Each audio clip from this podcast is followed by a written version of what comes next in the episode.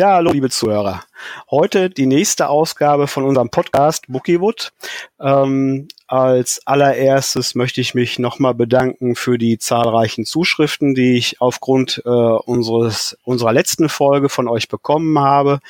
Äh, ganz viel Lob, äh, aber auch ab und zu mal so eine kleine Anmerkung nach dem Motto, lass doch mal den anderen ein bisschen mehr reden. Ähm, werde ich versuchen zu beherzigen. Äh, ansonsten auch ähm, Anregungen für die nächsten Gespräche. Und äh, das schreibe ich mir natürlich auch gerne auf und, und versuche das auch zu beherzigen. Ähm, aber bei so einem Gespräch äh, ist es halt auch so, äh, kommt man mal in Richtungen, wo man vielleicht am Anfang gedacht hat, das machen wir anders. Und äh, das ist aber auch ganz gut so, finde ich. Ne? Ja, wie gesagt, der letzte Podcast ist bei euch äh, super gut angekommen. Das freut mich natürlich. Lach natürlich auch an der tollen Gesprächspartnerin, wo ich mich auch nochmal bedanken möchte und einen kleinen Gruß hinschicke zu Iris Krumbiegel. Und äh, da habe ich mir natürlich gedacht beim letzten Mal, wie kann man so eine hochkarätige Autorin toppen, beziehungsweise, man niemals toppen, äh, sondern wen kann ich euch da als nächstes präsentieren? Und ähm, da hatte ich sofort so einen Namen im Kopf. Ich kenne äh, den Autoren auch schon einige Zeit über die sozialen Kanäle. Ähm, ist ein ganz netter, lustiger Kerl. Äh, Kriminal- oder äh, Krimi-Autor und äh, verbuddelt seine Leichen am liebsten äh, im Sylter Sand. Die Rede ist von Bodo Mannstein, äh, der jetzt am anderen Ende der Leitung sitzt, irgendwo in der Nähe von Kiel und äh, den ich auch hiermit begrüße. Lieber Bodo, herzlich willkommen. Ja, hallo Rudi. Mensch, da habe ich ja fast einen roten Kopf bekommen bei der Ankündigung hier mit Koppen und so weiter. Aber da hast du ja gerade nochmal die Kurve. Ja, das ist. Ne? Und ich freue mich, dass wir jetzt zusammengekommen sind. Das war im Vorfeld etwas schwierig. Aber jetzt haben wir das und dann wollen wir mal gucken, was wir noch vielleicht einbuddeln oder ausbuddeln.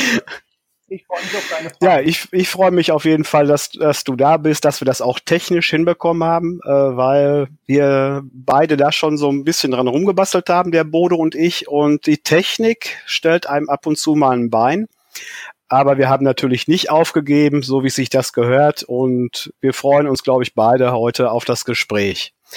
Ja, lieber Bodo, ich habe das ja gerade schon angesprochen. Sylt, Krimi. Und ähm, da auch schon meine erste Frage, äh, oder besser gesagt zwei Fragen.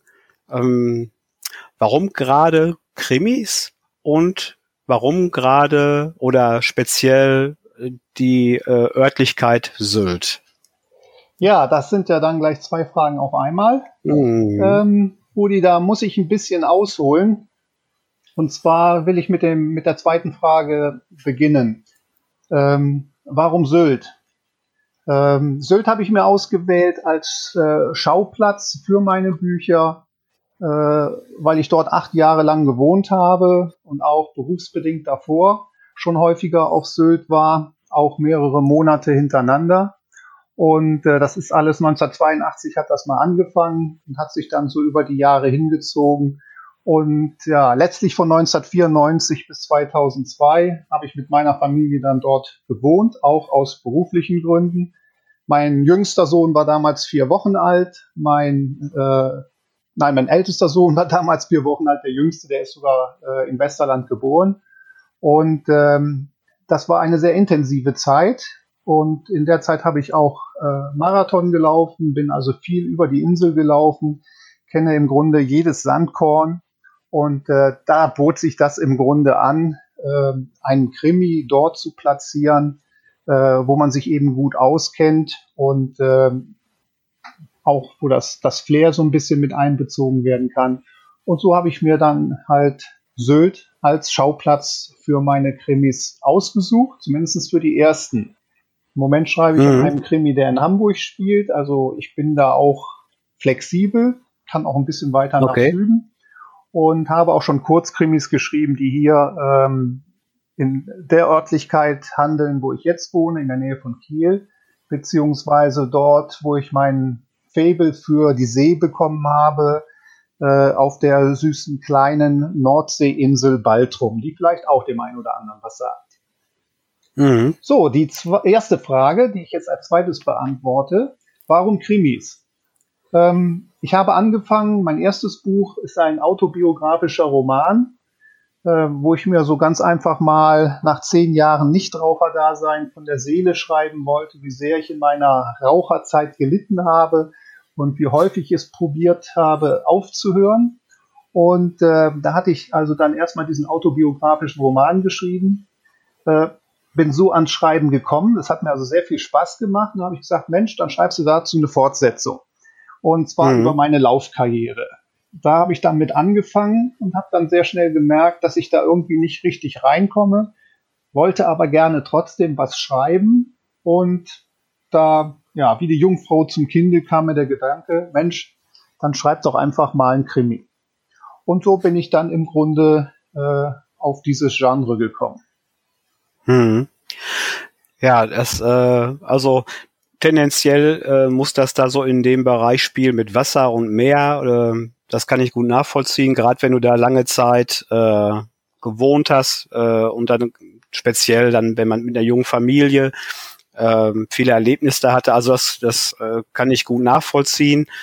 Ähm, aber du bist ja gebürtig, äh, bist du ja eigentlich, kommst du da äh, auch so aus dem Ruhrgebiet, ne? Oh, Habe ich mal irgendwo gelesen. Ist das so oder? Ja, also ich kann von mir behaupten, dass ich auf Kohle geboren bin, was ja auch nicht das Schlechteste ist.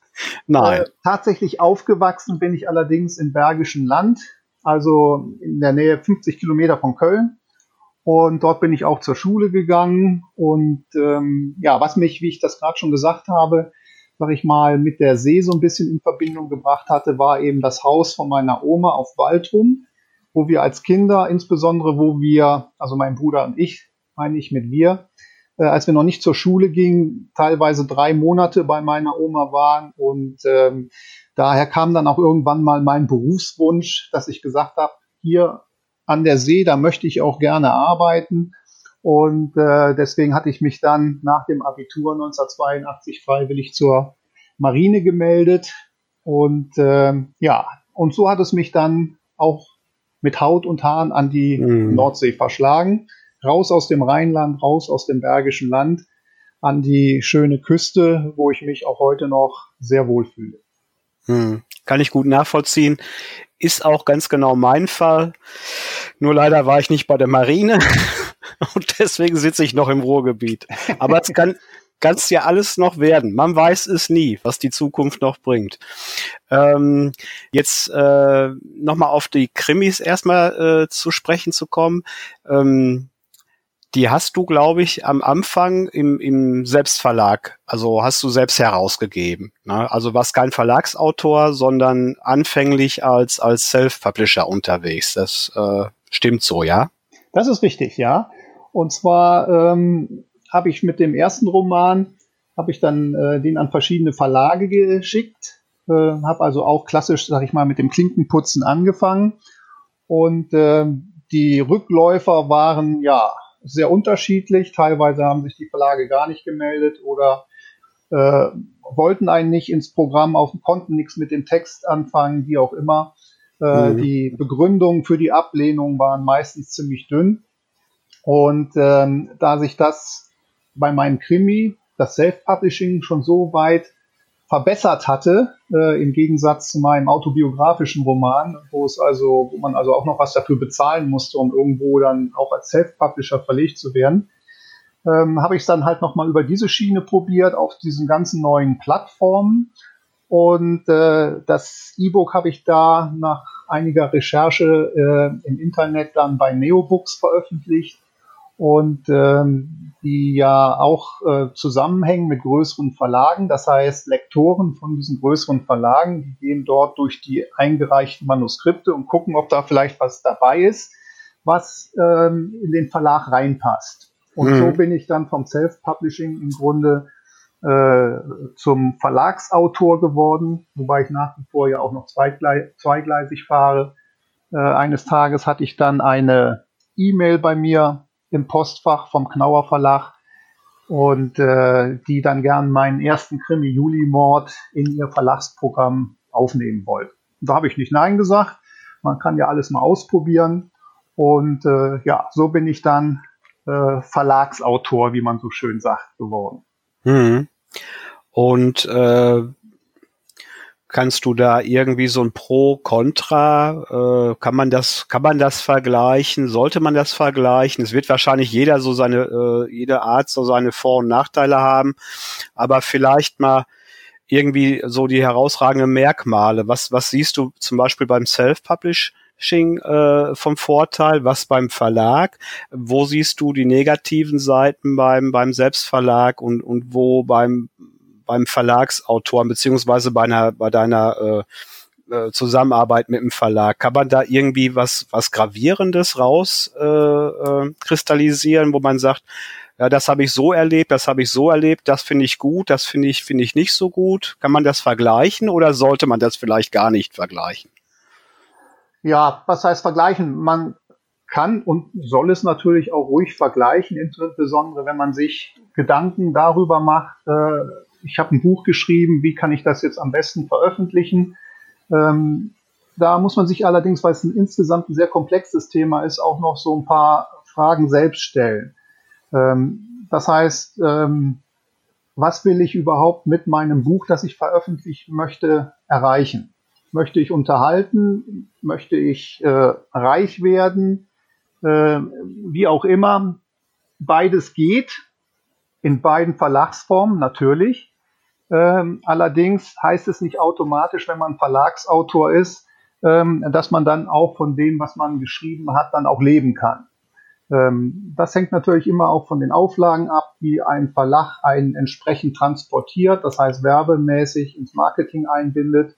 Und wenn man sich mal auch bei, insbesondere bei großen Verlagen die Autorenseiten anguckt, die die haben, äh, welche Vielzahl von Autoren für die schreiben, ähm, dann merkt man ganz schnell, nicht jeder Verlagsautor ist auch ein Bestsellerautor.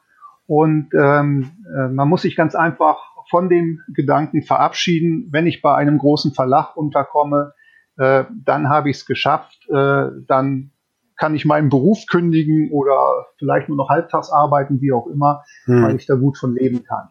Also das ist etwas, was man sich von vornherein klar werden muss. Das, was ich beim Self-Publishing sehr schön finde und was mir viel Spaß gemacht hat, weil mich eben ähm, nicht nur das Erfinden und Schreiben von Geschichten reizt, sondern auch das ganze Handwerkliche, was sich da drumherum strickt. Als Self-Publisher habe ich die Möglichkeiten, mein Buch so zu machen, wie ich es haben will. Das heißt, ähm, ich muss mich natürlich auch entsprechend vorbereiten. Ich muss ein bisschen recherchieren, wie so ein Buch aufgebaut ist. Das heißt, wie sieht so eine Titelei aus? Ähm, was muss ich beim Cover beachten? ähm, wie kann ich überhaupt ein Cover machen. Aber da gibt es heutzutage so viele Assistenten bei den ähm, Verlagen, die eben das Self-Publishing auch in der Printform entsprechend ermöglichen.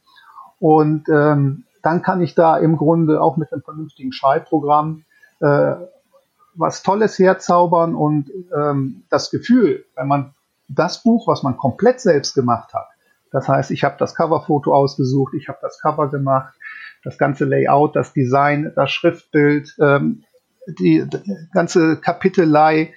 Ähm, also von vorne nach hinten ist es mein Buch, was ich komplett selbst gemacht habe.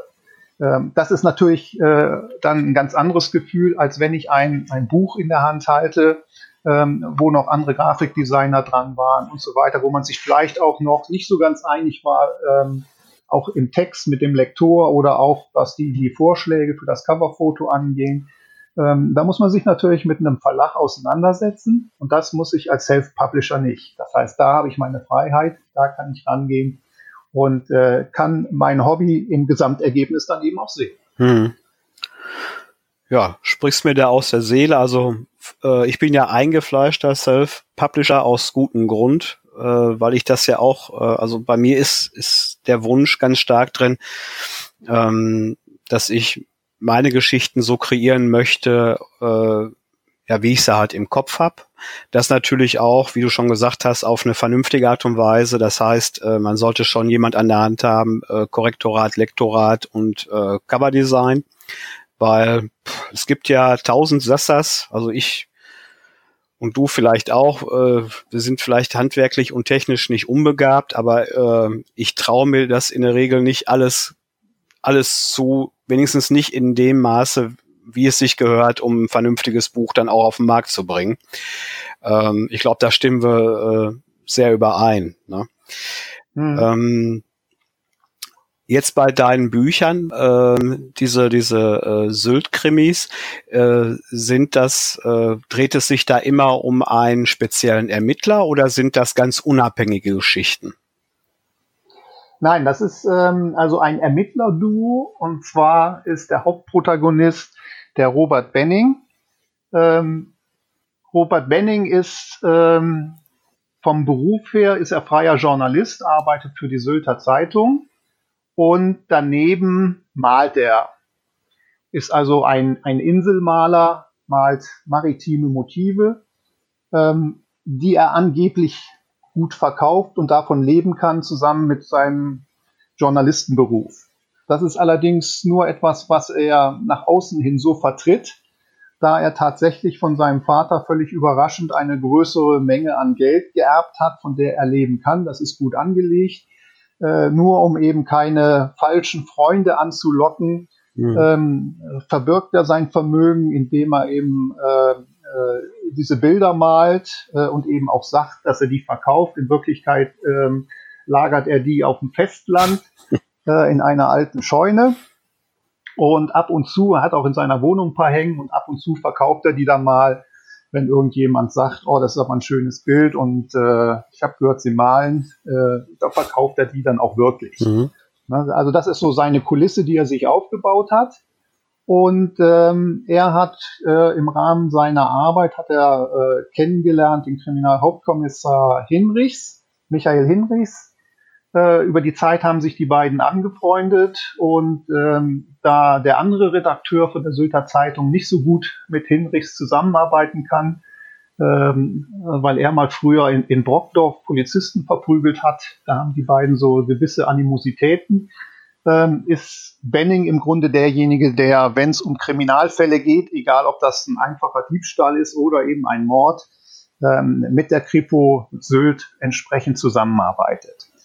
Und äh, das geht manchmal natürlich dann auch so, dass ähm, äh, Benning so ein bisschen über die Stränge schlägt und in Bereiche ermittelt, äh, wo er eigentlich gar nichts zu suchen hat. Das ist dann auch immer so ein kleines Streitthema zwischen den beiden und gibt auch hier und da die notwendigen Konflikte, die auch eine Freundschaft braucht.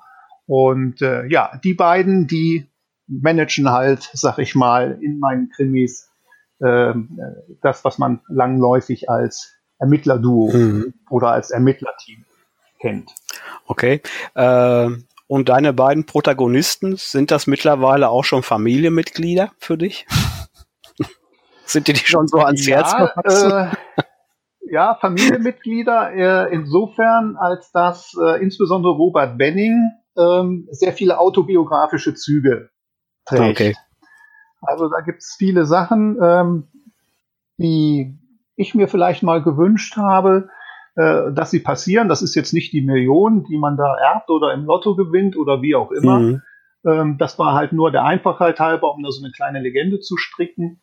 Und ähm, aber es gibt so bestimmte Berührungspunkte. Auch Benning war mal bei der Marine, auch auf Sylt bei der Marine, genauso wie ich. Also da habe ich auch eigene Erfahrungen mhm. so ein bisschen mit mit äh, eingespleist in die ganze Sache. Er läuft wahnsinnig gern äh, was ich damals ja auch gemacht habe, wo ich über die Insel gelaufen bin. Und äh, mit seinen Läufen stelle ich natürlich in meinen Büchern dann auch die Insel so ein bisschen vor, die schönen Ecken, wo man so langlaufen kann. Ähm, weil meine Krimis eben auch etwas zum Anfassen sein sollen. Es sind keine Sylt-Krimis, weil fünfmal Westerland drin steht, mhm.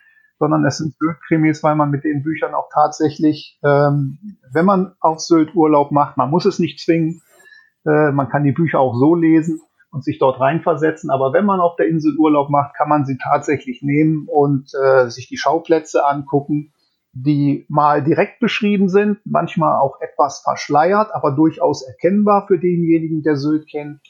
und ähm, dass man dort auch so ein bisschen ganz einfach die Stimmung einfängt und am Strand sitzen kann, im Westerland oder in List oder in Kampen sich die Bücher durchlesen kann und sagen kann, ja, genau so ist es im Moment auch hier. Mhm. Also eine Kombination von Kriminalroman und Reiseführer, äh, ein interaktiver Krimi sozusagen, äh, was ich was ich sehr schön finde. Äh, ich mache das ansatzweise auch so wie du in meinen äh, Fantasy-Romanen, die ja äh, vorzüglich da in, äh, in England spielen. Äh, ich kenne jetzt England nicht so gut wie du Sylt, aber ich recherchiere da doch recht viel und ausgiebig, um so detailliert wie möglich zu sein. Ähm, um den Menschen die Möglichkeit zu geben, sollten sie da mal vor Ort sein, äh, das ein bisschen nacherleben zu können. Ich, ich finde es persönlich eine ganz schöne Sache und äh, das macht schon was aus. Es ist noch ein, ähm, ein, ein zusätzliches schönes Gimmick, finde ich. Also wenn man da so äh, an der, an der, an der Wahrheit angelehnt bleibt und an Örtlichkeiten ist das, macht das so einen ganz besonderen Flair aus. Ne? Das, ja, genau. Ähm, jetzt von deiner, ich sag mal, äh, Schreibroutine, wie gehst du da vor? Bist du da so der ausgefuchste Plotter? Machst du dir erstmal ganz genau wie in so einem Kriminalhauptquartier Karten? Zeichnest du dir das vor? Schreibst du dir viel vor? Oder bist du der drauf Losschreiber und gucken wir mal, wo es hingeht? Ja, also eher zweiteres. Ähm, mhm. Ich gehe meistens so vor, also ich habe eigentlich genug Geschichten im Kopf, die ganz grob, äh, sag ich mal, vorgestrickt sind. So, das heißt, ich habe immer einen Anfangspunkt und ich habe einen Endpunkt und dazwischen habe ich schon mir so Gedanken gemacht, ähm, was denn darin vorkommen soll. Ja, also ich, ich insbesondere bei den Sylt-Krimis, aber auch bei dem neuesten, den ich jetzt schreibe, der in Hamburg spielt, ähm, ich nehme immer aktuelle Geschehnisse, Ereignisse äh, in die ganze Geschichte mit rein. Zum Beispiel ist das bei meinem zweiten Sylt-Krimi ähm, Strandblut. Äh, dort wird ein Immobilienmakler entsprechend äh, vom Leben zum Tode befördert.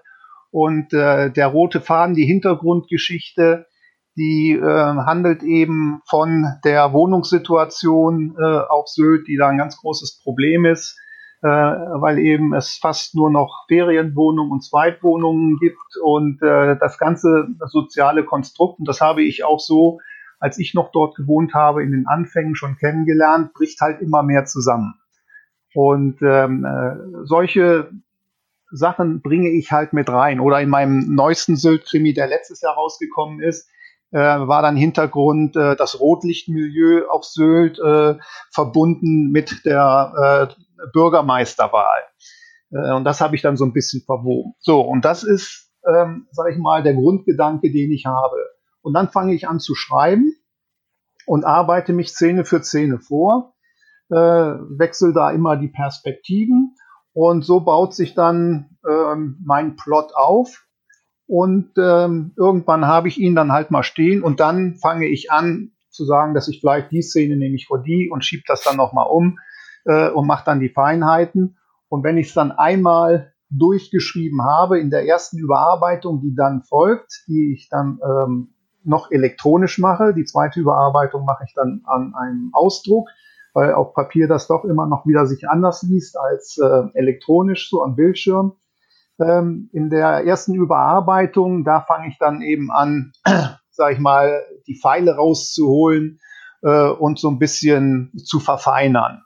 Dann werden bestimmte Situationen ähm, noch ein bisschen weiter ausgearbeitet. Wenn einer jetzt zum Beispiel in einem Supermarkt eingekauft hat, dann nehme ich da vielleicht noch mal irgendeine Alltagssituation mit rein, um das so ein bisschen lebendiger zu machen. Kennt auch jeder. Man steht an der Kasse und zwei äh, Leute vor einem steht jemand, äh, vorzugsweise, das ist jetzt, ähm, nein, das lasse ich weg, ähm, steht dann jemand mit dem Handy am Ohr und, und telefoniert lauthals und man schüttelt, äh, sag ich mal, in der Reihe den Kopf, äh, weil da alles Informationen an das Ohr gelangen, die man gar nicht hören will. Also solche Sachen, mhm. die man tagtäglich erlebt, die baue ich dann mit ein und, und so verästelt sich die ganze Geschichte dann. Mhm. Also äh, die Geschichte, die, die äh, also eine bestimmte Spannung, Authentizität einzubauen und, und dass die Geschichte auch lebt, ne? Genau. Also wo ich dann, wenn der, mhm. wenn es einmal geschrieben ist oder auch während des Schreibens, man hat ja dann auch mit der Zeit mal so ein Gefühl, ähm, wo muss ich jetzt den, den ersten Höhepunkt setzen, wo muss der Wendepunkt hin mhm. und so weiter und so fort. Ähm, äh, das hat man so ein bisschen im Gefühl drin, dass man eben nicht auf einmal äh, bei einem äh, 400 Seiten Roman erst bei Seite 300 merkt, oh, jetzt müsste ich aber langsam mal zum Wendepunkt kommen. Ähm, Soll es schon mal geben. ja, dann, wird, dann muss man wirklich wieder vorne viel einkürzen. Und mhm. ähm, äh, aber das hat man so im Gefühl. Ne? Ich habe so bestimmte ähm, Sachen, die ich mir mal angeeignet habe, dass ich eben sage, bis Seite 100. Ähm, das gibt auch so der ein oder andere Schreibratgeber vor, dass man bis Seite 100 seine Hauptprotagonisten vorgestellt hat, was ja auch Sinn macht, äh, wenn man die mhm. nicht erst auf Seite 300 dann entsprechend richtig kennenlernt. Äh, und das sind dann halt so die, die Feinheiten, die dann in der Überarbeitung hier und da dann äh, nochmal wieder geändert werden oder eben mehr rausgearbeitet werden. Wo ich sage, okay, den Charakter, den habe ich jetzt äh, noch nicht da so vernünftig rausgearbeitet, das mache ich jetzt hier. Ähm, also das erste ist im Grunde, dass man es einfach mal runterschreibt. Ich nehme dann auch alle ähm, Parameter bei, bei, mir aus dem Schreibprogramm ähm, und dass es nur flüssiges Schreiben ist und hau in die Tasten und schreibe drauf los. Das Einzige, was ich mhm. da schon mache, ist halt die Szenen festlegen, damit ich mich auch orientieren kann dann später. Ja. Und jetzt äh, apropos Schreibprogramm, welches benutzt du da vorzugsweise? Ja, also ich habe äh, mich vor Jahren für Papyrus Autor entschieden. Okay. Äh, das ist vom Preis-Leistungs-Verhältnis ein Programm, ähm, was mir total zusagt. Es ist übersichtlich, es nimmt einem viel, viel Arbeit ab. Sicherlich kann man auch mit einem mit ganz einfach Word und so weiter schreiben. Ähm, aber ähm, man spart sich, das habe ich zumindest festgestellt, ähm, wenn es ins Lektorat geht, ähm, spart man sich schon viel mühselige Hin- und Herschieberei von Texten, ähm, weil der Lektor oder die Lektorin einem den gesamten Text auseinander nimmt. Also man kann da schon viele mhm. äh, typische Fehler, die eben gerade im Lektorat dann auch rauskommen, ähm, kann man da mit zum Schreibprogramm vermeiden, weil viele Fehler passieren auch ganz einfach, dass man äh, in einer Geschichte, äh, die 300, 400 Seiten äh, dauert, irgendwo auch mal den Überblick verliert. Ne? Und da ist es gut, wenn man so eine Übersicht hat, wenn man vielleicht, und das ist zum Beispiel ganz toll bei Papyrus Auto, da gibt es einen Zeitstrahl. Ähm, das heißt, ich kann jede einzelne Szene auf so einem Strahl, kann ich die entsprechend in einem Handlungsstrang oder in mehreren Handlungssträngen, kann ich die äh, beobachten und sehen. Ich kann das auf Minute genau einstellen und weiß ganz genau, äh, Moment mal, die Szene kann da gar nicht liegen, weil die passiert ja eigentlich mhm. vor der anderen Szene. Und dann kann ich sie per Drag and Drop einfach verschieben und äh, habe dann wieder die richtige Chronologie. Und das sind alles so Sachen, mhm. die einem äh, dieses Programm eben abnimmt, und das erleichtert äh, und äh, man nicht erst darauf stößt, wenn der Lektor oder die Lektorin einen darauf hinweist.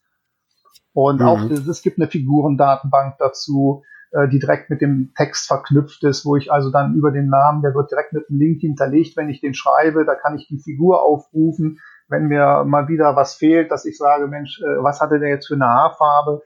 Äh, oder wie auch immer, oder mit wem ist der verheiratet gewesen oder wo wohnt er jetzt genau, gerade bei den äh, ja. Randpersonen, sag ich mal, ist das also auch sehr hilfreich. Man kann aus dem Internet, wenn man dort recherchiert hat, ähm, die Quellen da gleich mit reinholen. Und ähm, das ist also wirklich äh, ein sehr lohnenswertes hm. Programm. Ja, also das hast du sehr schön beschrieben. Ich benutze es nämlich auch. Und äh, du hast, hast recht. Also ähm, alles das, was du gesagt hast, stimmt so und noch mehr. Äh, anfänglich, äh, wo ich es, äh, wo ich mir das Programm geleistet habe, äh, war ich erst anfangs ein bisschen erschlagen von der von der Fülle an Einstellmöglichkeiten. Ähm, ich ich würde jetzt mal sagen, wenn uns einer zuhört und jetzt um, wo es um Schreibprogramm geht, äh, also ich habe so gemacht, ich habe erstmal alles runtergefahren, äh, ich schreibe eigentlich auch so wie du. Ne? Ich, äh, ich gehe eigentlich äh, und, und schreibe erstmal eigentlich ohne großartig auf den Bildschirm zu gucken. Ne? Ich ähm, im Großen und Ganzen lasse ich den Text erstmal fließen und bearbeite den dann nach. Sprich, dass ich mich dann auch auf die Zeichensetzung ein bisschen konzentriere und beim Überlesen und Wörter anders setze. Aber erstmal specke ich das total ab, weil sonst äh, hast du nachher einen bunten Bildschirm. Du kennst das, genau. ne? Äh, und das mache ich dann im Nach, im, im, in der Nacharbeit. Und solche Sachen wie Zeitstrahl, die Protagonisten, äh, dass man die da einpflegen kann, was ich sehr hilfreich finde. Die, die Menschen, die da oder diese Wesen, die teilweise auftreten, dass du die wirklich ablegen kannst, wie so eine Visitenkarte und kannst immer wieder drauf zugreifen, weil es ist einfach so, deine, klar, deine Hauptprotagonisten, die, die hast du drauf.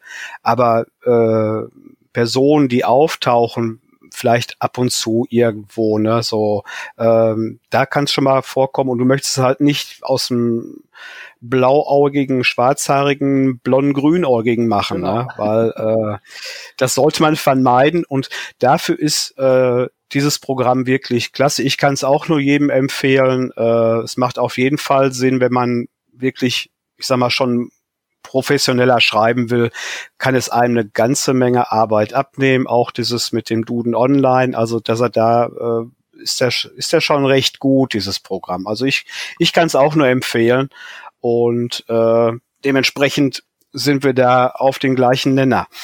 Ähm, Jetzt muss ich zu meiner Schande ja gestehen, ich habe noch kein einziges Buch von dir gelesen, Bodo. Das ist nicht schlimm, das kann man ja nachholen, ne? Das kann man auf jeden Fall nachholen. Jetzt bin ich aber auch nicht so der super Krimi-Leser, aber äh, ich werde mir das, ich werde mir mal irgendwann die Zeit nehmen. Also äh, werde ich auf jeden Fall mal machen. Ähm, aber äh, ich arbeite zum Beispiel, ähm, meine Fletcher-Serie ist ja zum Beispiel auch eine Reihe. Ähm, und du kannst jedes Buch einzeln für sich lesen. Meine Bücher enden aber immer mit so einem kleinen Cliffhanger. Ist das bei dir auch so oder ist, ist, ist, der, ist der Plot bei dir ab, total abgeschlossen? Ja, äh, also bei meinem ersten Krimi, bei Julimord, ähm, das ist auch in der einen oder anderen Rezension negativ dann äh, angemerkt worden. Da habe ich tatsächlich dann auch im Epilog einen kleinen Cliffhanger drin. Ähm, einige fanden es gut, einige fanden es schlecht, einige, ähm, die wussten, wie die Geschichte ausgeht, so haben sie zumindest geschrieben. Von vornherein war klar, wer der Mörder ist, äh, aber dann gab es zum Schluss eine überraschende Wendung, haben sie geschrieben. Und ähm, das war also sehr interessant, sich das mal so diese Meinung dann anzuhören. Also da hatte ich diesen Cliffhanger drin. Den Faden habe ich dann auch im zweiten Roman äh, Strandblut dann aufgenommen. Und äh, dort habe ich dann aber den Cliffhanger weggelassen, ähm, weil es sich auch nicht mehr anbot. Ähm, ich wollte ja jetzt nicht direkt eine Serie schreiben, was die Handlung angeht. Ich habe mir das dann ähm, in der Form überlegt, weil man auch bestimmte Sachen nicht einfach so abhacken kann. Äh, man sollte natürlich grundsätzlich, äh, sag ich mal, alle Konflikte in einem Roman zum Schluss äh, lösen und den Leser möglichst eben nicht mit Konflikten zurücklassen. Äh, das habe ich dann nachfolgend auch gemacht. Allerdings immer ähm, mit der Prämisse, dass ich irgendetwas ähm, aus dem vorangegangenen Buch in dem nächsten Buch dann wiederfinde.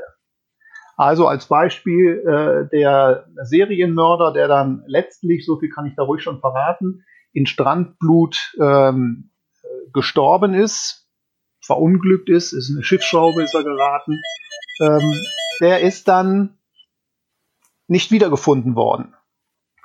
Und das Skelett ist dafür dann jetzt in dem dritten Roman äh, wiedergefunden worden, so dass dann auch, ähm, weil Benning da etwas äh, in diesem ganzen Dilemma mit eingebunden war, auch persönlich, auch mit einem persönlichen Schicksalsschlag, äh, dann eben erst im dritten Roman, sag ich mal, mit dieser ganzen Geschichte, die im ersten Roman begonnen hat, abschließen kann. So habe ich das dann gemacht. Und ich nehme also immer, sag ich mal, so einen Gegenstand aus der vorangegangenen Geschichte mit in die nächste. So mhm. bin ich dann da verblieben. Okay. Ähm, ja, mit dem Cliffhanger, das kann man so oder so sehen. Ich, ich, also ich finde das immer ganz interessant. Äh, du hast schon recht. Also ich bin auch jetzt eher so der Fan von Happy Ends. Ne? Also auf jeden Fall möchte ich, die Geschichte muss rund sein. Aber ich finde so einen schönen kleinen Cliffhanger nach hinten raus immer ganz nett. Aber du hast schon recht, der eine Leser mag sowas, der andere nicht. Aber naja, man muss das so ein bisschen für sich entscheiden. Muss auch natürlich passen. Na, das ist klar. Ähm, wenn du jetzt mal so ein bisschen Revue passieren lässt, so die letzten Jahre und würdest dich jetzt selber mal so ein bisschen beurteilen, so äh, wie du angefangen hast mit dem ersten Buch, dein Schreibstil oder wie du an diese ganze Geschichte drangegangen bist und jetzt so heutzutage in deinem aktuellen äh, Schreibtonus, äh, wie würdest du dich da beurteilen? Bist du, hat sich da was verändert, verbessert oder äh, irgendwie was total verändert, ist total anders? Kannst du da irgendwie dich da so einschätzen? Also ähm, verändert wird es sicherlich was haben. Ähm, wenn nicht, wäre es schlecht, weil äh, man hat seine Erfahrungen gemacht. Äh, das, was ich auch gerade gesagt habe mit dem Cliffhanger, das habe ich mir dann halt mal ähm, durch den Kopf gehen lassen, habe gesagt, okay, das kann man auch anders lösen. Ähm, muss man nicht, aber kann man. Und äh, ich bin da auch keiner, der da irgendwelchen großen Dogmen und, und Vorgaben hinterherrennt. Letztlich muss der Leser entscheiden, was ihm gefällt und was ihm nicht gefällt wie du schon richtig gesagt hast, der eine mag einen Cliffhanger, der andere mag vielleicht einen, einen kleinen Cliffhanger, aber will das Hauptdilemma gelöst haben.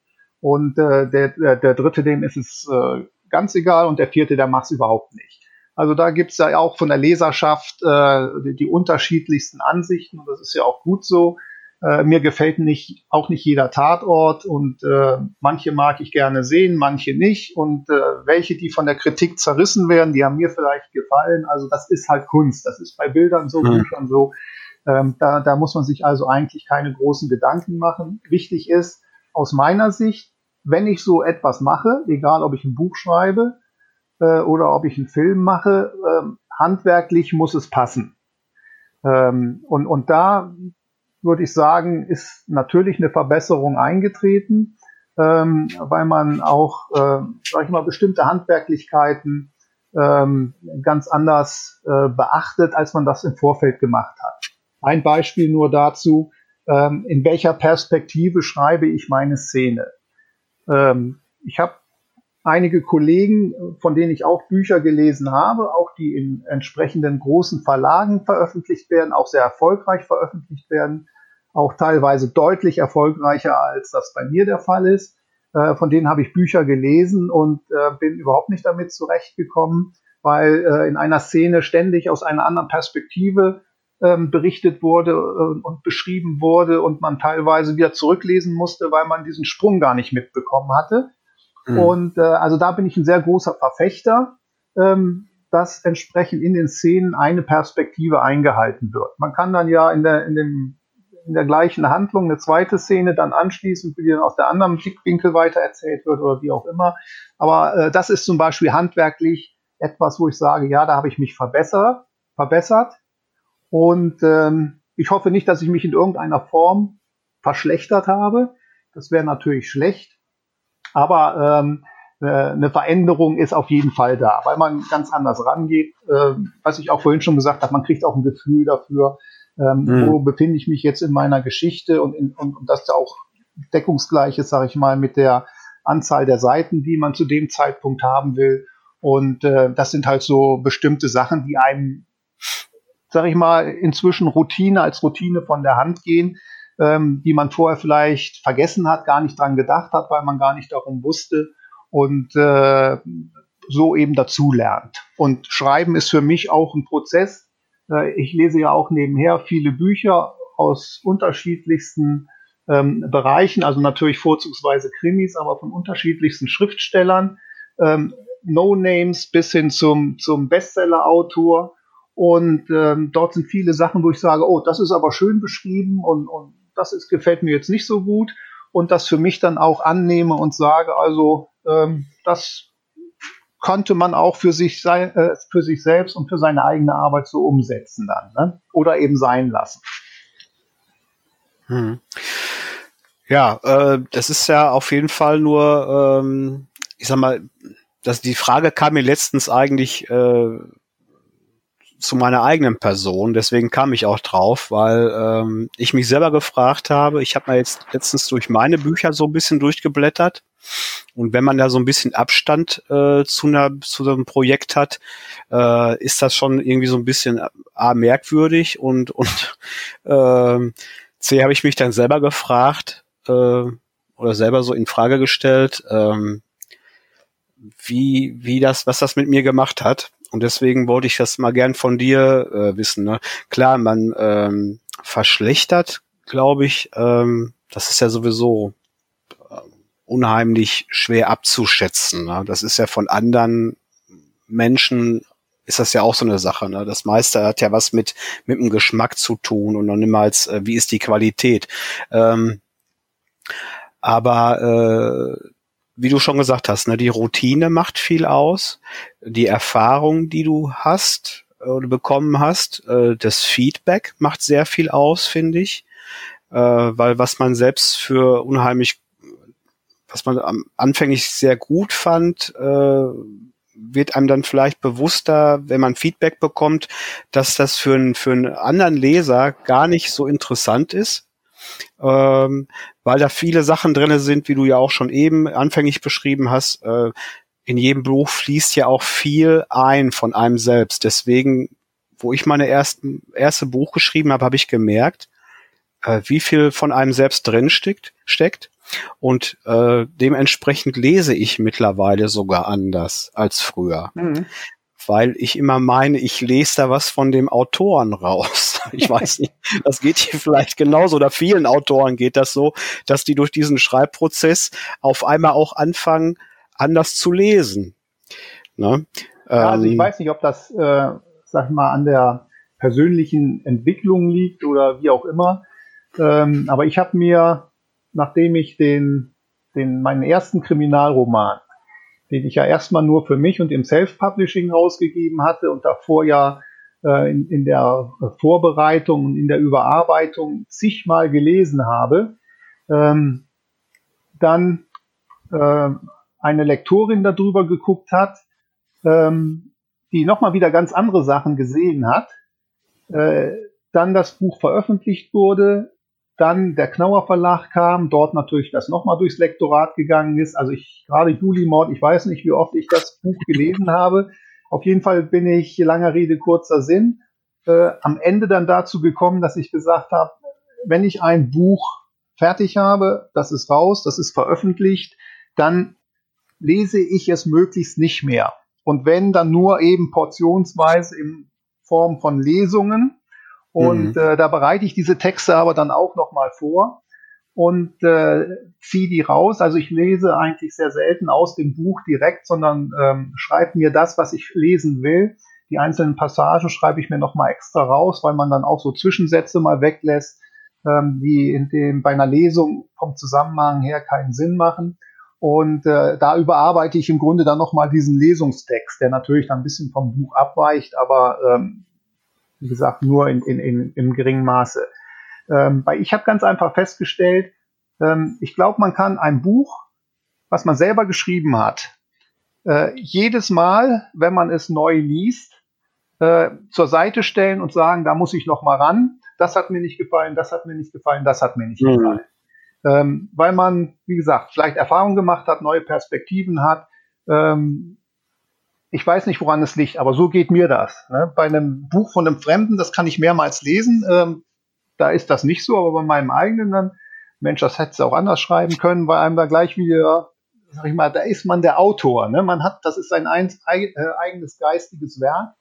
Und ähm, da ist man sofort dann drin, sag ich mal, meine ich zumindest in so einem Arbeitsmodus, ne, sobald mhm. man das liest. Und deswegen habe ich gesagt, okay, das Buch ist fertig, das stelle ich jetzt weg äh, und, und das äh, werde ich nie wieder komplett von vorne nach hinten lesen. Ja, also äh, bei mir ist es dann auch so, äh, wie du schon das angesprochen hast, ne? aber man liest ja vor allen Dingen bestimmte Passagen schon mal, weiß ich nicht, wie oft, ne? und nochmal und nochmal und bis es dann wirklich mal das, ich sag mal, dieses fertige, druckreife Manuskript ist, dauert's ja. Also sollte es wenigstens, glaube ich, wenn es einigermaßen professionell äh, äh, hergestellt wird oder oder äh, herausgebracht wird. Und bei mir ist es dann ganz oft so, äh, dass ich denke, boah, gut, dass es weg ist, dass es fertig ist, dass es abgeschlossen hast. Und das dauert dann immer bei mir so eine Zeit lang, so ein paar Tage, bis ich dann so diese Freude erst richtig durchkommt, dass ich, dass es fertig ist.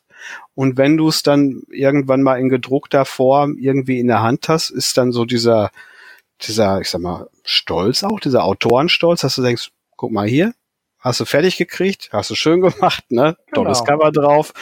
Äh, aber ich habe das auch erstmal, dass ich denke, boah, ey, das ist gut, dass es, dass es, dass es fertig ist, ne? Also ja. äh, du kannst auch, ich brauche auch einige Zeit, äh, bis ich dann wirklich mal die Nase wieder reinstecke. Und dann ist es auch so wie bei dir. Und das wird wahrscheinlich ganz, ganz vielen Autoren, die uns heute dann zuhören, wird es wahrscheinlich, werden die gesagt, ja, kenne ich, äh, dass du Stellen hast, dass du denkst, boah, was war denn da mit dir los, ne? Und Andererseits, das wirst du aber auch kennen, hast du bestimmte Passagen, wo du richtig denkst, ey, das hast du richtig klasse gemacht, ne? Das, mhm. äh, da hat's einen guten Tag oder da hat's einen guten Lauf, ne? Da warst du, warst du richtig klasse drin. Und wo man auch dann äh, wirklich auch mal so ein bisschen sich selber auf die Schulter klopfen kann, das, das hast du schon recht gut hingekriegt.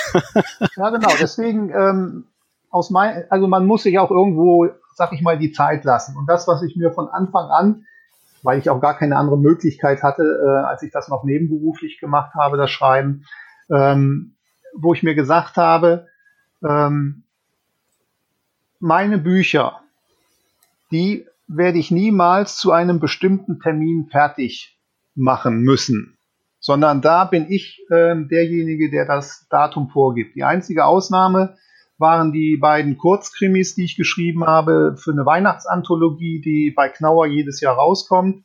Die hatten mich da angefragt und da musste ich halt den Text, aber es ist ein Kurzkrimi, den man schnell geschrieben hat. Das ist auch nicht so sehr komplex. Musste ich dann eben bis zu einem bestimmten Datum abgeben, habe das aber, weil so viel Zeit auch war, ich glaube drei Monate oder zwei Monate vor dem eigentlichen Abgabetermin hatte ich das Ding dann fertig. Aber bei den größeren Sachen, wo man auch wirklich dann mal weil man keine Schreiblust hat oder eine kreative Pause, mal einfach vielleicht auch eine Woche oder zwei Wochen gar nicht schreibt. Ähm, die muss man sich auch mal nehmen. Und wenn man dann irgendein Datum, ein vorgegebenes Datum vom Verlag im Hinterkopf hat, ähm, das kann natürlich dann auch schnell Druck aufbauen. Und da habe ich mir gesagt, also das findet für mich nicht statt. Ich schreibe auch grundsätzlich keine Exposés und schicke das zu Verlagen. Äh, und wenn ich dann angenommen werde, schreibe ich sondern ich habe gesagt, wenn ich meine Texte einem Verlag anbiete, dann ist das Buch fertig. Dann ist das veröffentlichungsreif.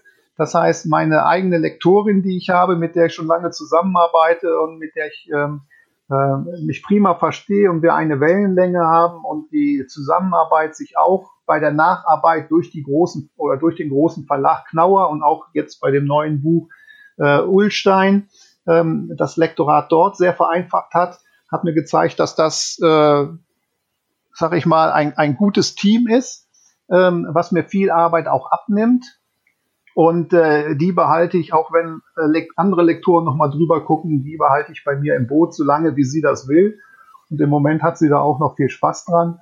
Und äh, das macht dann viel aus. Ne? Und dann habe ich mein Buch fertig und dann sage ich so, so würde ich das als Self-Publisher jetzt rausbringen.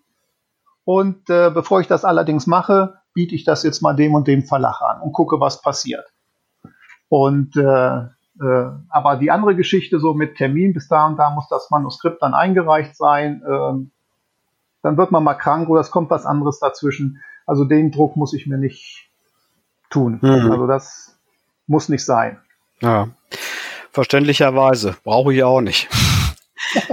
Jetzt äh, eben hast du es einmal ganz kurz angesprochen, äh, Lesungen. Äh, sind die vom Verlag organisiert oder, oder organisierst du das selbst? Also ich bin jetzt nicht ähm, wie zum Beispiel die, meine nette Kollegin, die, die Carla Berling, die auch ganz anders an das Schreiben rangekommen ist, ähm, die auf Deutsch gesagt so eine richtige Rampensau ist, die äh, auch vom Schreiben lebt, äh, durch die Republik zieht, und eine Lesung nach der anderen macht auch sehr erfolgreiche Lesungen. Also ähm, das ist jetzt nicht so mein Ding. Ich bin jetzt im Moment zumindest noch nicht derjenige, äh, der jetzt von einer Lesung zur nächsten reisen will. Ich werde hier und da mal angefragt, dann gucke ich, was das ist. Ähm, dann gehe ich da auch gerne mal hin und lese dort meine Texte vor. Aber ähm, ansonsten, äh, wie gesagt, ist das eine Sache, ähm, die ich jetzt nicht so in den Vordergrund schiebe, die mir wichtig ist, ähm, mich jetzt auf, auf Lesungen zu präsentieren. Äh, und äh, die Verlage verlangen es nicht. Natürlich wären die froh, wenn man dann vielleicht da noch mal ein bisschen ungewollt Werbung dann auch macht für das Buch. Ähm, wobei da muss man schon wirklich dann auch eine Rampensau sein und viel unterwegs sein, damit sich das auch wirklich in Verkaufszahlen irgendwann mal niederschlägt. Und ähm, das ist mir im Moment äh, nicht so wichtig.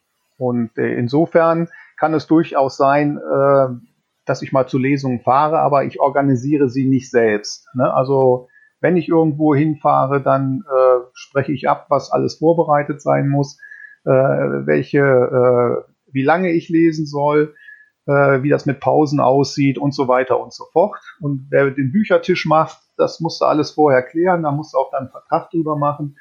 Ähm, aber dass ich jetzt, sag ich mal, mit dem Tapeziertisch und mit drei Bücherkoffern durch die Gegend reise, äh, um dann irgendwo äh, so nach dem Motto, äh, ja, bezahlen müssen wir ihnen ja nichts, sie verkaufen ja ihre Bücher, äh, das ist ja hier Werbung für sie. Ähm, also ähm, äh, auf den Zug springe ich nicht auf. Ne? Also das mache ich nicht. Hm. Ähm, jetzt hast du ja schon äh, oder am, anfänglich haben wir darüber gesprochen. Das nächste Buch äh, spielt in Hamburg, glaube ich, hast du gesagt. Genau. Äh, wann meinst du, wann können wir damit rechnen? Hast du da so ein ungefähr so einen Überblick? Kommt es dieses Jahr, Ende des Jahres vielleicht? Ja, also ich hoffe, ähm, dass ich es dieses Jahr veröffentlichen kann. Ähm, ich bin mit der Erstfassung, mit dem Erstmanuskript so gut wie durch. Äh, das sind jetzt noch so ein paar Auflösungen, die ich jetzt noch machen muss, müsste aber eigentlich, wenn jetzt nichts mehr dazwischen kommt, spätestens Ende Mai damit fertig sein. Dann kriegt das meine Lektorin äh, und äh, dann werde ich es zeitgleich, ähm, sobald die ersten 100 Seiten lektoriert sind, die ich dann für eine Leseprobe brauche, werde ich die dann an zwei, drei Verlage schicken, wo ich Kontakte habe. Äh, das ist übrigens dann auch, äh, damit wieder am Anfang, der Vorteil, wenn man bei einem großen Verlag ähm, schon mal veröffentlicht hat, ähm, dass man dann natürlich, wenn man sich bei anderen Verlagen bewirbt, äh, ein anderes Standing mhm. hat als jemand, der, sag ich mal, No-Name ist. Und in meinem Fall ist es auch so, dass meine Lektorin ähm, äh, von Knauer inzwischen zu einem anderen Verlag gewechselt ist. Und mit äh, meinen ganzen Lektoren stehe ich auch immer noch äh, im E-Mail-Kontakt. Wir schreiben uns dann mal regelmäßig. Und äh, das ist halt dann ein Netzwerk, das man in der Form schon aufgebaut hat und, und sein Manuskript nicht auf die äh, tausend andere Manuskripte draufschmeißen muss, die da jeden Tag in so einen Verlag reinpuchzeln. Ne? Also man hat da schon so einen kleinen Vorteil dadurch. Ähm, also wie gesagt, da werde ich das anbieten. Sollte einer dieser Verlage das nehmen, dann werden die mir natürlich auch schreiben, wann es veröffentlicht wird. Wenn kein Verlag das will, dann geht es natürlich ratzfatz. Ähm, meine Hamburg-Fotografen, die habe ich schon aktiviert. Äh, die haben mir schon ordentlich Bildmaterial fürs Cover geliefert.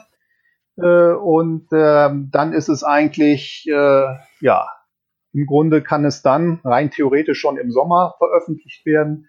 Wenn es über einen Verlag läuft, dann wird es sicherlich Ende des Jahres, vielleicht Anfang nächsten mhm. Jahres sein. Ne? Also von deiner Schreibroutine oder Schreibgeschwindigkeit, so wie ich das überblicken kann, bist du eigentlich so in der Lage, ich sag mal, pro Jahr ein Buch. Passt das? Ja, ein bis zwei Bücher. Ne? Ich habe jetzt dadurch, dass ich eben ähm, äh, hauptberuflich schreiben kann, habe ich natürlich ein bisschen mehr Luft. Hm. Ähm, heißt aber nicht, dass ich mich jetzt jeden Tag acht Stunden hinsetze zu schreiben, sondern ich mache das nach wie vor so, wo ich Platz habe. Ich habe ja auch noch Familie hm. äh, und, und noch andere Hobbys wie Sport und so weiter. Also da bringe ich mich auch nicht unter Druck. Äh, ich habe so ein bestimmtes Tagesziel. Das sind in der Regel fünf Seiten, die ich schreiben will am Tag. Und manchmal klappt das, manchmal nicht. Kann man ja auch schön bei Papyrus Auto alles einstellen. Und ähm, so hangel ich mich da durch. Ne? Also ich habe mit dem Hamburg-Krimi, habe ich jetzt Ende letzten Jahres, nachdem ich mit dem dritten Sylt-Krimi fertig war, angefangen. Und äh, der ist jetzt, was das Manuskript angeht, also die Geschichte angeht, wo man ja viel denken muss, ist es jetzt so gut wie fertig. Und äh, wenn das dann ins Lektorat geht, dann setze ich mich hin und dann fange ich mit dem nächsten Buch an. Ne? Dann, das wird wieder ein Sylt-Krimi werden, das wird dann der vierte in der Robert Benning-Reihe werden und äh, den ich dann eventuell dann auch, wenn alles gut geht, dann auch zum Ende des Jahres, Anfang nächsten Jahres dann fertig kriege. Mhm. Ne? Aber so wie einige Autorinnen oder Autoren das machen, die ich so bei mir in den Netzwerken drin habe, die so pro Jahr so zwei, drei Bücher raushauen, allerdings auch mit einer anderen Seitenzahl, muss ich dazu sagen, äh, das wäre mir also too much. Ne? Mhm. Aber so, wenn du so zwischen 300, 400 Seiten bist ja. äh, und, sag ich mal, nicht noch einen Nebenberuf hast, dann kannst du das, kannst du eigentlich zwei Bücher, wenn du das willst. Aber warum? Ne? Ich schreibe so, wie ich Lust habe. Und äh, wenn es dann zwei Bücher im Jahr werden, ist gut. Äh, mhm. Wenn eins überlappt und es werden drei, ist auch gut. Und wenn es mal nicht überlappt und es wird nur eins, ist es auch gut. Ne? Also ja, du hast die richtige Einstellung dazu, Bodo. das, ne, das ich muss, muss da nicht abliefern. Ne? Ich habe, wie gesagt, dein Verlag ja. gesagt, ich brauche jetzt das nächste Buch, ne? damit wir da weiter vorankommen. Äh, weil ich habe auch immer so dass die Befürchtung, dass da schnell die Qualität dann drunter leiden mhm. kann, wenn man äh, aus welcher Richtung auch immer da sich selber Druck macht oder eben auch Druck bekommt. Ne? Ja. Ähm, jetzt so, so ein bisschen noch so abschließend, ähm, weil wir kommen jetzt so in den Bereich rein, äh, dass wir eine Stunde miteinander gesprochen haben. Äh, das ist auch immer so ein bisschen so bei mir meine, meine Marke, dass ich sage, so, so ein Podcast soll so circa eine Stunde dauern, weil ich so gemerkt habe, das ist eine gute Zeit für Zuhörer. Danach geht das in den Bereich, wo man alle so, so ein bisschen müde wird vom Kopf her. Äh, eine Stunde rum? Ja. Wir, und schon ist fast eine Stunde rum, Bodo. Ich habe auch oh. eben kurz einmal nachgeguckt. Äh, ich könnte jetzt auch noch weiter mit dir sprechen, dir auch noch weiter zuhören, weil das alles sehr, sehr interessant ist. Ja, wir können ähm, ja auch sonst noch für die, die jetzt eingeschlafen sind, einen kurzen Weckruf äh, erschallen lassen und äh, machen eine kurze äh, Toilettenpause für alle und äh, machen dann die nächste Stunde. Das wäre zum Beispiel eine gute Idee. äh, die Toilettenpause brauche ich äh, nämlich auch gleich. Ähm, nein, aber ich, äh, ich habe das jetzt auch äh, in den letzten Podcasts die, die meinen anderen äh, Interviewpartnern äh, angeboten und äh, beziehungsweise auch gefragt, ähm, man kann ja auch äh, später mal sich nochmal treffen und äh, lass uns dann noch ein bisschen reden, wenn was Aktuelles gibt oder wenn da ein neues Buch raus ist. Und ähm, ich habe auch mal vor, hab da auch mal vor demnächst, äh, es gibt immer einmal die, die lange Folge, wo ein Autor vorgestellt wird und wo ich, äh, wo ich mit dem ein bisschen länger spreche und demnächst wird es sogenannte Shortcuts geben, wo ich äh, oder wo wir explizit dann äh, uns ein Buch vornehmen ein bisschen draus vorlesen und äh, uns wirklich nur mit diesem mit diesem Buch beschäftigen. Das ist mein äh, mein nächster Plan, den ich habe und das wird dann aber so ein bisschen äh, kompakter werden. Das werden dann so knallige 20 Minuten, wo äh, ich versuchen muss, nicht zu lange zu schwafeln und äh, wo wir dann noch ein bisschen so aktuelle Geschichten ansprechen können, weil ich das nämlich auch immer ganz prima finde. Ich habe äh, das letztens auch äh, auf, auf einer anderen Seite mal äh, mitgehört. Da ging's, äh, äh, das war ein englischer Podcast und äh, der Podcaster, der macht das auch so in der Art und ich habe gedacht, ja, genau. Das, das gefällt mir auch richtig gut. Also aktuelle Themen, aktuelles Buch, äh, Stück weit raus vorlesen und äh, kurz besprechen, weil das macht nämlich, macht nämlich richtig Bock dann auf das Buch oder auf das Thema. Äh, und ich glaube, dass das werden auch viele Hörer würden das begrüßen. Mal schauen. Ja, also auf jeden Fall. Auf jeden Fall würde ich mich freuen, wenn du dann da bei der Geschichte auch mitmachen würdest. Äh, weil äh, ich, wie gesagt, ich, ich, ich kenne dich so aus den, aus den sozialen Netzwerken heraus. Äh, ab und zu schreiben wir uns so ein bisschen. Äh, ich weiß auch, was du schreibst und so. Ich habe auch mal so ein bisschen in Leseproben reingeguckt, aber mir ist das eigentlich immer selbst viel zu wenig. Und ich, äh, ich brauche das für mich äh, selbst. Äh, ich bin ja immer so ganz gespannt, was steckt hinter dem Buch. Was ist das? Für einen Mensch, dieser Autor, finde ich immer selber sehr spannend. Und äh, ich glaube, dann kriegt man noch ein bisschen mehr mit. Aber coming soon, sage ich nur. Ja, das immer gerne, Rudi, das weißt du, dann meldest dich einfach. Werde ich auf jeden Fall machen. Ich nerv dich, ne? Nicht so sehr, ne? weil du musst ja auch noch ein bisschen laufen und so. Äh, aber ich werde auf jeden Fall gerne darauf zurückkommen. Jetzt ganz zum Schluss noch, das habe ich bei den letzten Partnern auch so gemacht. Das ist immer so eine rituelle Abschlussfrage. Ähm, sag mir zwei Dinge, äh, die dich, ich sag mal, so richtig glücklich machen, beziehungsweise wenn es dir schlecht geht oder, oder vielleicht war es nicht so einen guten Tag, aber sag mir zwei Dinge, wo du sagst, ja, wenn das dann passiert oder wenn ich das sehe, höre, rieche, dann geht's mir auf jeden Fall besser und ich bin glücklicher als vorher. Kannst du mir da zwei Sachen sagen? Ja, eigentlich bin ich jemand, der, äh, äh, sag ich mal, ziemlich ausgeglichen ist. Vielleicht liegt das auch an meinem Sternzeichen, da ich vage bin. Ähm, aber ähm, wenn ich mal Dampf ablassen muss, äh, weil alles quer gelaufen ist, wie auch immer, dann mache ich das über den Sport, früher übers Laufen, dann war ich eine Stunde unterwegs, konnte abschalten, kein Telefon, äh, das mich nervte. Jetzt habe ich ein anderes Sportprogramm, was ein, sag ich mal, äh, wo man nicht so viel freie Gedanken hat, äh, weil es etwas fordernder ist, aber man kann richtig auspowern und danach dann eben relaxen und die Gedanken schweifen lassen und dann ist es gut. Oder aber ich setze mich in mein Auto, fahre eben zehn Kilometer an die Ostsee, äh, setze mich dorthin, gucke aufs Wasser und äh, alles andere kommt dann von selbst. Aber das kennst du ja selber noch hm. aus deiner Jugend, Rudi, oder? Ja, sicher. Das kenne ich auch. ja, Bodo, ähm, ich will mich jetzt erstmal nochmal bei dir bedanken. Das war ein, äh, ein schönes Interview. Ich habe viel über dich äh, erfahren. Ähm, viele Sachen, äh, die ich gut nachvollziehen kann, auch auch äh, neue Sachen, vor allen Dingen über deine Romane. Ich werde dir versprechen, ich werde auf jeden Fall mal demnächst anfangen und mal mal richtig reingucken, weil ich möchte mich dann mal wirklich mit dir da mal so ein bisschen äh, mal ins Duell gehen und sagen, so und so hat mir das gefallen.